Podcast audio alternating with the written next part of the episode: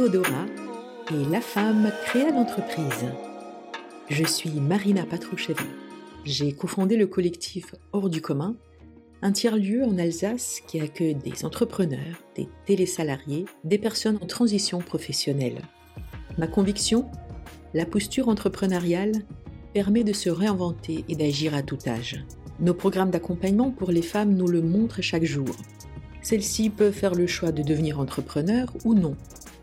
Mais toujours la question de la création de son entreprise ouvre des possibles, libère des peurs et permet de s'ancrer dans ses valeurs, ce que l'on souhaite apporter au monde.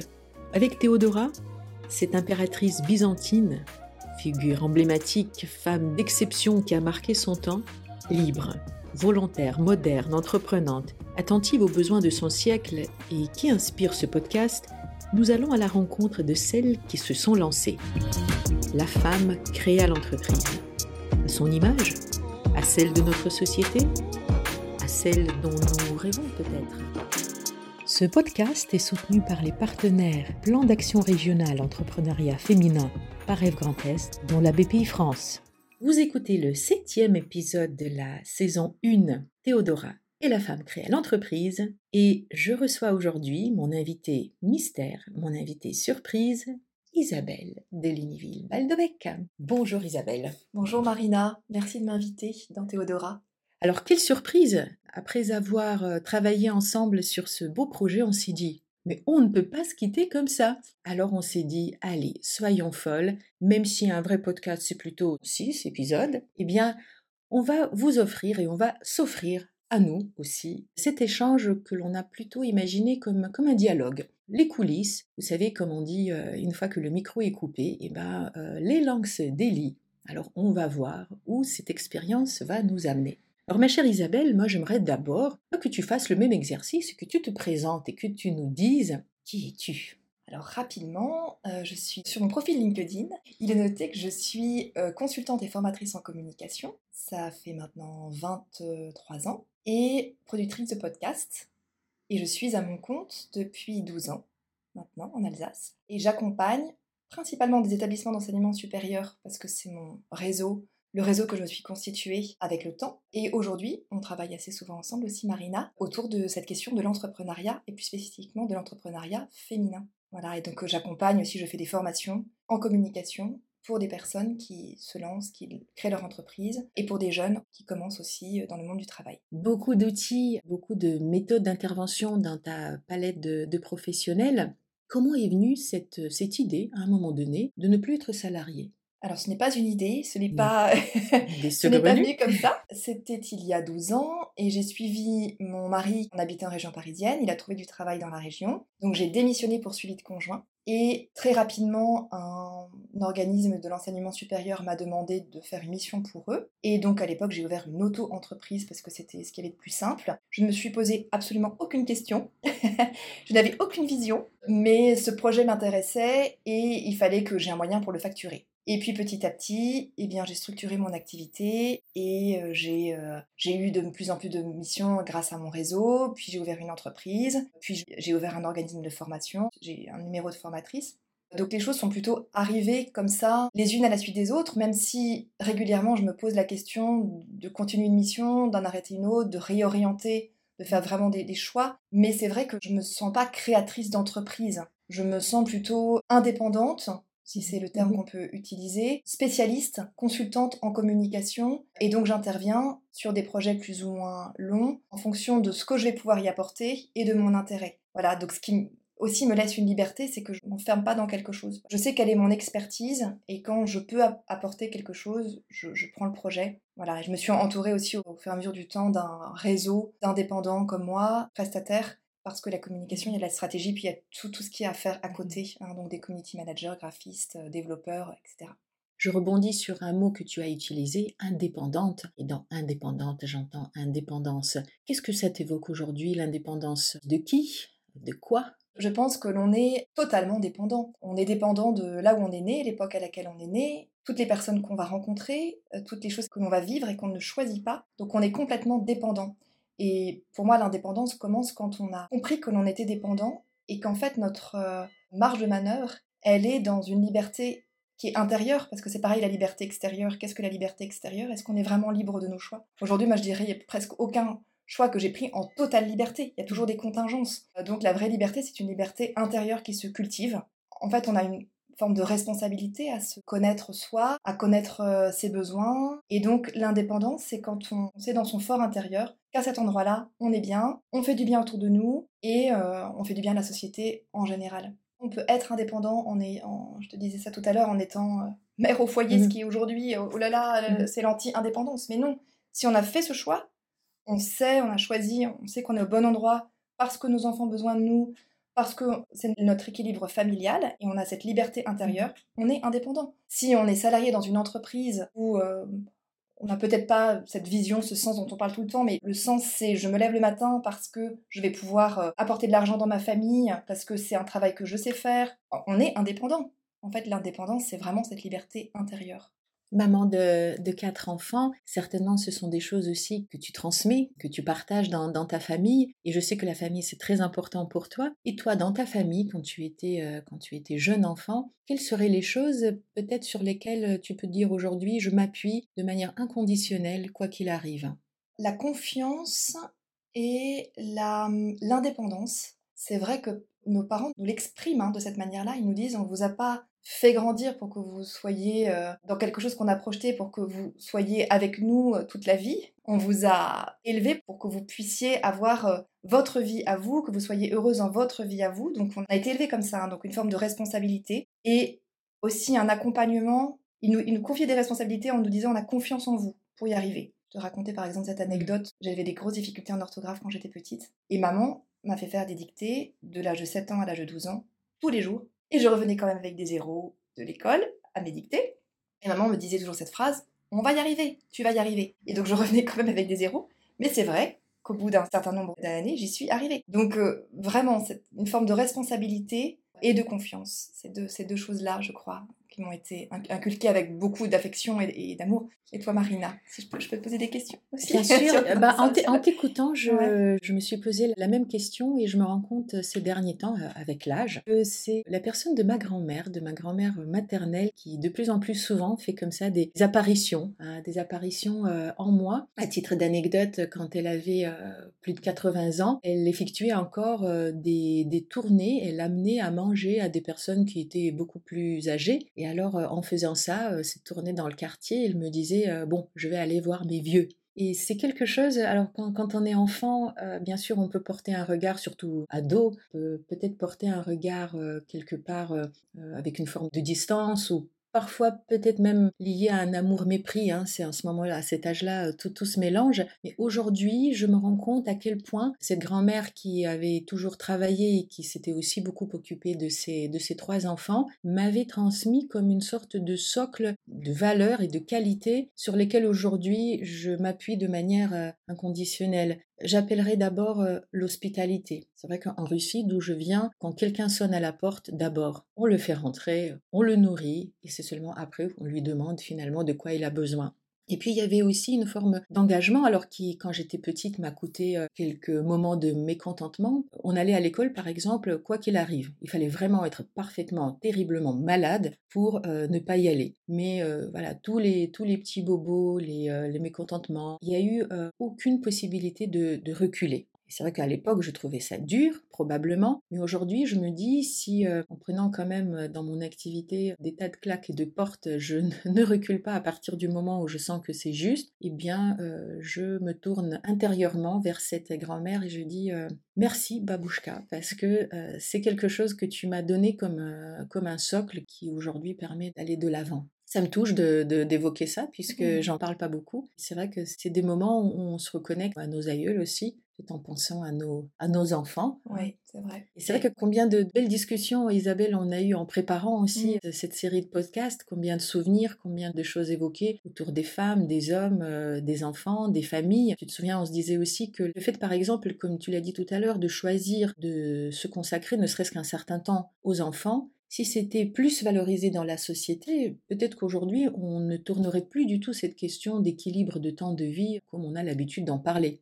Comment toi tu gères le temps aujourd'hui? C'est quoi le, temps dans ta vie euh, pro, perso? J'ai toujours eu des difficultés avec le temps jusqu'à récemment, où je me suis dit de toute façon, je ne résoudrai jamais ce problème de temps. Les journées ne font que 24 heures. Sur ces 24 heures, il faut que je dorme quand même 7 heures à peu près. J'ai pas la chance de devoir dormir que 2 heures, comme 4 heures comme certaines personnes. Donc, c'est le temps que j'ai. Voilà. Et donc, je me dis, j'ai vraiment réfléchi sur comment arrêter de saucissonner le temps en une série de tâches à accomplir dans ma journée. Là, je travaille énormément, c'est en, cours, hein. c'est process en cours, mhm. mais je pense que j'en ai pour toute la vie, de me dire, ok, j'ai une journée, c'est vrai que de toute façon, je, saucissonne, j'ai l'habitude de faire comme ça, mais est-ce que je peux à chaque fois me dire, cette tranche de saucisson, c'est une pépite, c'est un temps à vivre, je peux le vivre avec une intensité, une conscience réelle, qui fait que eh bien, je passe pas de la tranche de saucisson à une autre comme ça très vite et que euh, j'essaye, voilà, c'est vraiment un travail, un chemin, de me dire que chaque moment de ma vie est un moment riche, intense,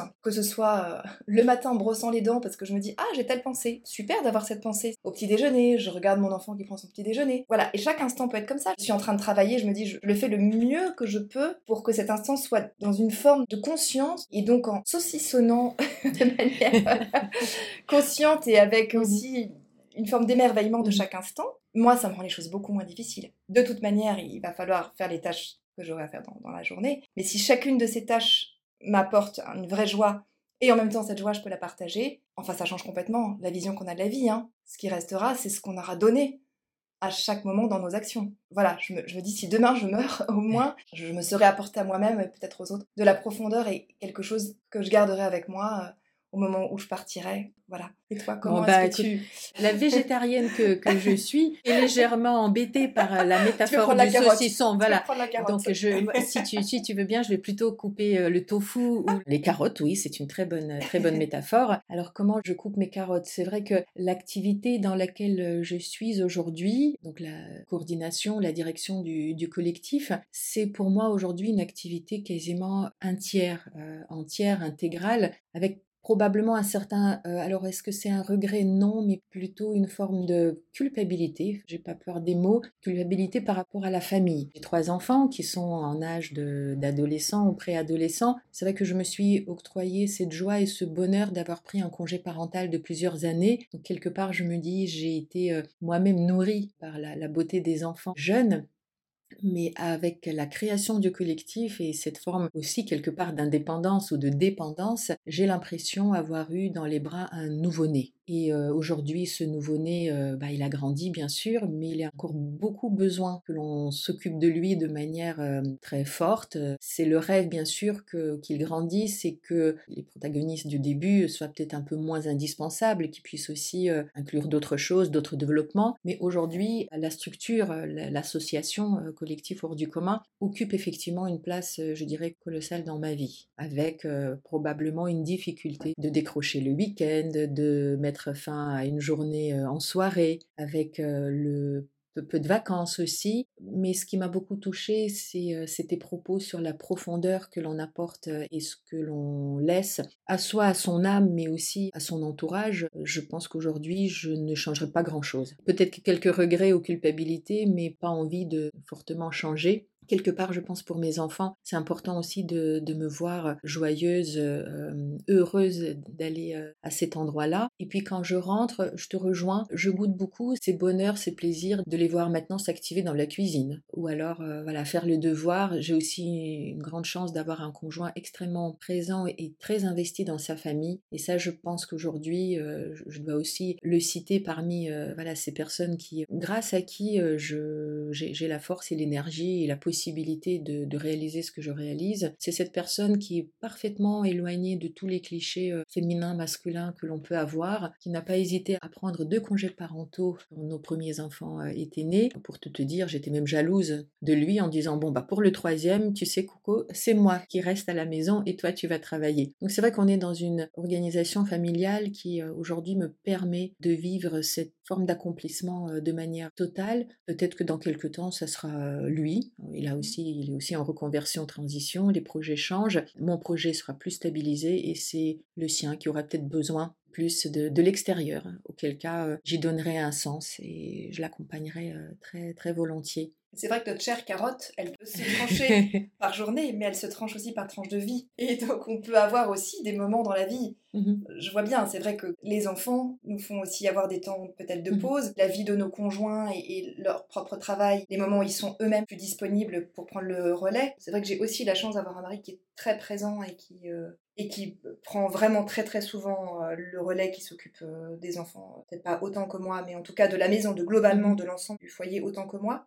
Donc c'est un gros tronçon de carotte qui est comme ça. Et puis, et puis après, on, peut aussi se, dire, bah, j'ai la liberté de pouvoir avoir des grandes périodes de ma vie qui sont plutôt dans ce sens avec beaucoup, beaucoup d'engagement. Moi, je sais que j'ai cette chance aussi de la stabilité de mon mari qui me permet parfois de prendre des choix que je ne pourrais pas prendre si on était tous les deux dans quelque chose d'instable. Donc euh, le fait qu'il ait un salaire fixe à la fin du mois euh, m'a permis d'arrêter des projets qui me prenaient à la fois trop d'énergie, trop de temps. Et donc il me disait mais voilà, on a un salaire, donc euh, tu peux faire ce choix. Ça me touche que tu, évoques euh, Christophe, que l'on connaît bien au collectif et que l'on apprécie beaucoup. Quelques, quelques incursions euh, indiscrètes dans votre couple.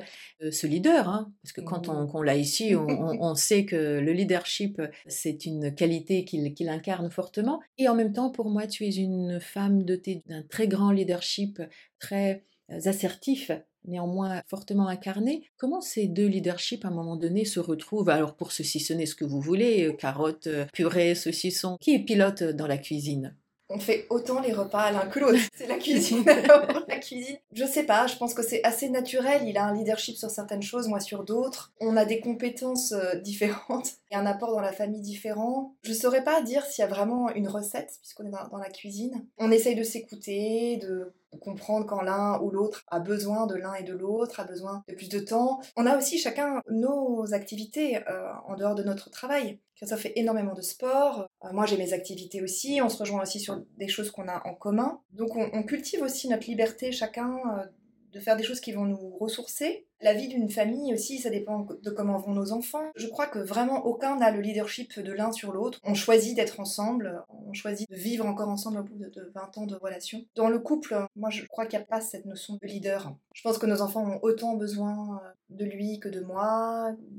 Nous deux, on a besoin de l'un de l'autre. Je ne suis pas dans cette réflexion sur le leadership dans, dans le couple, mais je pense que pour toi c'est la même chose. Il y a un équilibre non Il me semble que le, mon activité au collectif me permet de vivre mes envies d'enthousiasme, mmh. d'initiative euh, parfaitement pleinement. J'avoue que par moment, quand je rentre euh, alors relativement tard le soir et quand je vois que les devoirs sont faits, le repas souvent mmh. est terminé, qu'il y a comme une vie déjà qui s'installe sans moi, je me dis tiens, euh, est-ce que je ne passe pas à côté de quelque chose? Est-ce que c'est est-ce que c'est juste? Est-ce que c'est légitime? Comme je disais tout à l'heure, je pense que c'est aussi une période et je suis heureuse de la vivre, mais quelque part, c'est vrai que dans, la sphère domestique, curieusement, c'est vraiment l'homme qui a pris le lead. Alors de manière, encore une fois, euh, harmonieuse, mais il y a quelque part, peut-être la, société finalement, euh, qui me rappelle quelque part. Euh. Isabelle, peut-être une, dernière question pour conclure. Si une amie de ton entourage venait vers toi en disant, voilà, je pense que je vais quitter le, le salariat, y aurait-il quelque chose que tu lui dirais de manière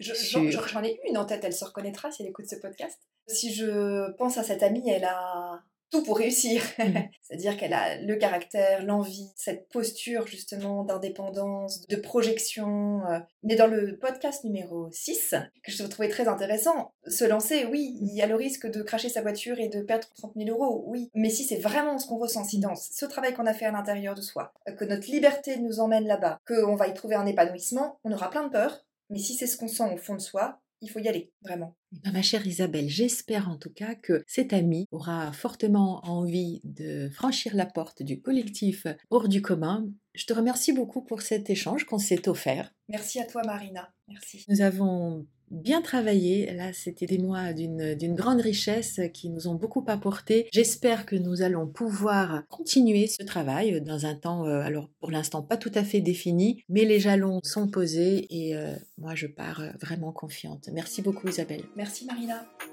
Merci d'avoir écouté cet épisode de Théodora et la femme créa l'entreprise. J'espère que vous avez passé un bon moment à nos côtés. Faites-le savoir avec des étoiles et des commentaires sur votre plateforme d'écoute favorite. Vous pouvez aussi visiter le site internet collectifhorducommun.org et notre page LinkedIn.